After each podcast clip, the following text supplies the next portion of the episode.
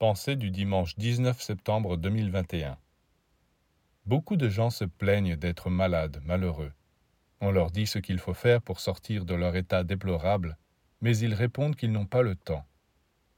Et oui, les humains sont extraordinaires. Quand on leur dit ce qu'il faut faire pour trouver l'équilibre, la paix et le bonheur, ils n'ont jamais le temps. Eh bien tant pis pour eux. S'ils n'ont pas le temps pour prier, méditer et faire des exercices, ils en auront pour souffrir. Quand on n'a pas le temps pour la lumière, on en aura pour les ténèbres. Quand on n'a pas le temps pour la santé, on en aura pour la maladie, à tourner et se retourner dans son lit. C'est mathématique, c'est absolu.